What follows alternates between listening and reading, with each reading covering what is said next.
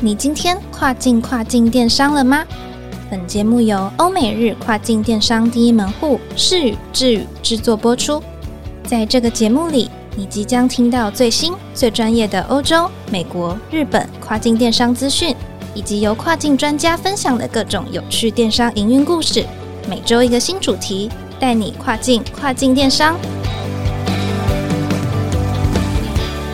好，我是 Doris，欢迎收听跨境跨境电商。今天呢，要跟大家聊聊的主题是亚马逊在美国以及日本站的费用变更，不晓得所有的卖家朋友们都知道了吗？事实上呢，这两年呢，受到疫情的影响，也为了因应更多新卖家的投入，所以呢，亚马逊的配送还有物流网络的仓储空间呢，可以说是扩大了，是将近有一半，在全世界呢，增设了几十个配送站，还有运营中心，更是在今年二零二一的三月初呢，针对了美国站、日本站。分别公布了费用变更的通知，所以今天我们要好好的来聊一下，到底有哪一些新的变动了。因为每一个这些新的费用的变更，都会在在的影响到所有跨境电商的卖家。那今天呢，特别邀请到的是 Jenny 来跟我们分享这一次的改革政策。Hello，Jenny。嗨，大家好，我是 Jenny。那我之前曾经在亚马逊全球开店的卖家工作坊担任服务商讲师。那我主要是分享品牌行销策略以及广告操作实务。那我服务的客户有包含了三 C、宠物、玩具、居家用品以及工业配件等等的。那我经手过超过十个亚马逊美国或者是日本站的卖家账号。那很高兴今天能够来呃这个节目跟大家分享。对，今天 Jenny 来陪我们聊聊天那 Jenny 也是我们很优秀的这个电商部的副理哦。好，那我们今天呢就把美国跟日本分开来和大家说明一下好了。针对美国的部分呢，其实它这次的费用变更其实大概分成两块，一个是物流这一段，一个是销售佣金，就是 referral fee 这一块嘛。物流配送它有哪一些不一样的调整？是物流配送费的部分呢？亚马逊在六月一号起就不再计入包装重量这个项目了。那透过这次的公告，配送费用的平均涨幅大概落到二到三趴左右。OK，所以在 FBA 的物流运送费是有小幅的往上涨一些些的。那大家更关心的就会是每一单的 referral fee，就是每一单我成交之后，到底亚马逊 charge 我多少的成交手续费？在这个部分好像也有蛮多的变动。是在销售佣金部分呢？呃，我们有上涨的，也有这个降低的部分。我先来讲到降低的。首先，第一个就是电器类的商品呢，亚马逊会分为全尺寸跟紧凑型这两种分类。那针对全尺寸的电器，像是大型的洗衣机啊、冰箱这些大型家电呢，这个销售费用、销售佣金费用降低到八趴。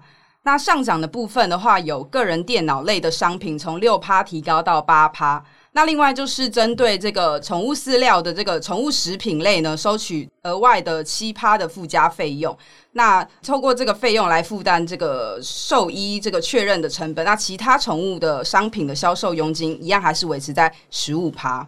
OK。另外，其实啊，针对一些像是服装鞋靴类的商品，也有去降低所谓的退货处理费嘛。是亚马逊主要是对这个服装鞋靴类的商品呢，这个降低退货处理费，那也对一些钟表啊、首饰、包包这些商品去取消这个退货处理费的部分。哦，所以有一些退货处理费的部分是降低，甚至是整个 cancel 掉，就没有这个费用了。没错，嗯哼。那另外还有一个小的部分，就是对于缺少箱内的物品资讯的货件，会提高所谓的人工处理费，对不对？对亚马逊，它针对这个缺少一些呃相关的这个箱内物品资讯的 shipment，然后它有提高这个人工处理费。那另外就是每一个商品的这个移除或者是弃置的费用呢，其实也是有上涨的。嗯哼，那这一些其实详细，当然大家可以以亚马逊的官方通知为主。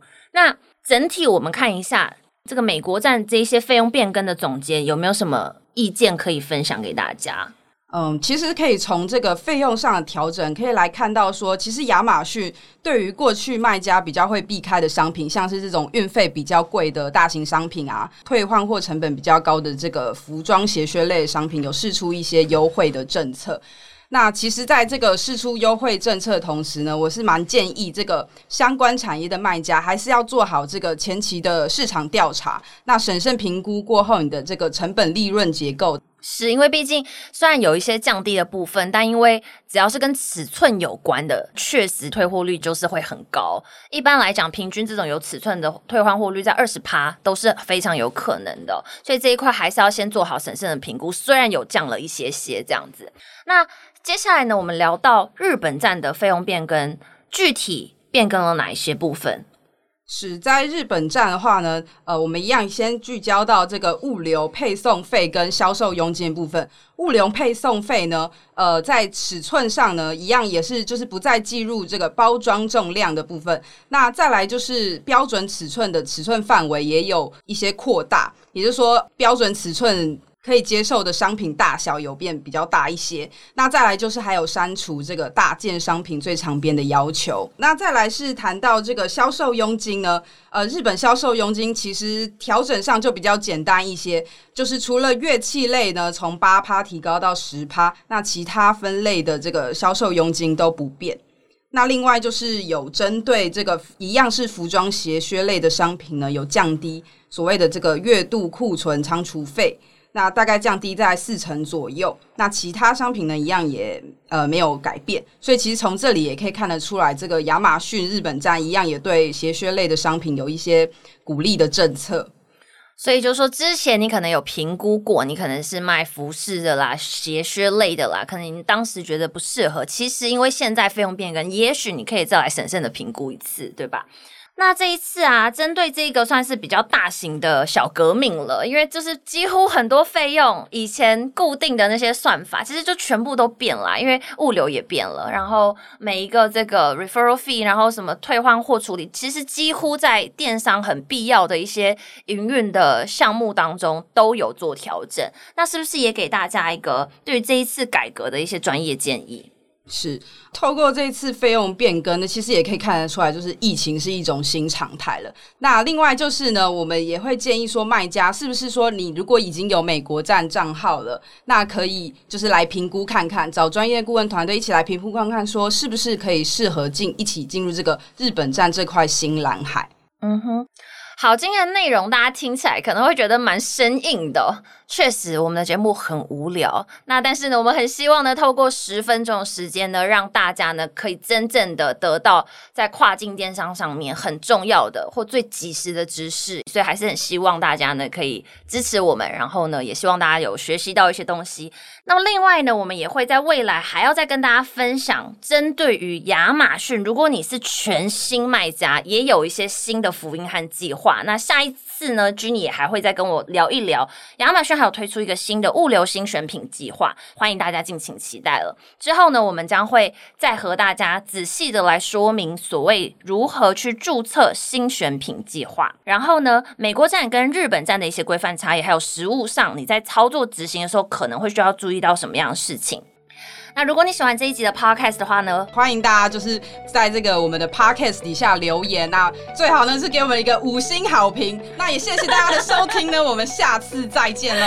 好的，不要忘记了每周二早上八点钟，让我们带你跨境跨境电商。我是 Doris，我是 Jenny，拜拜，拜拜。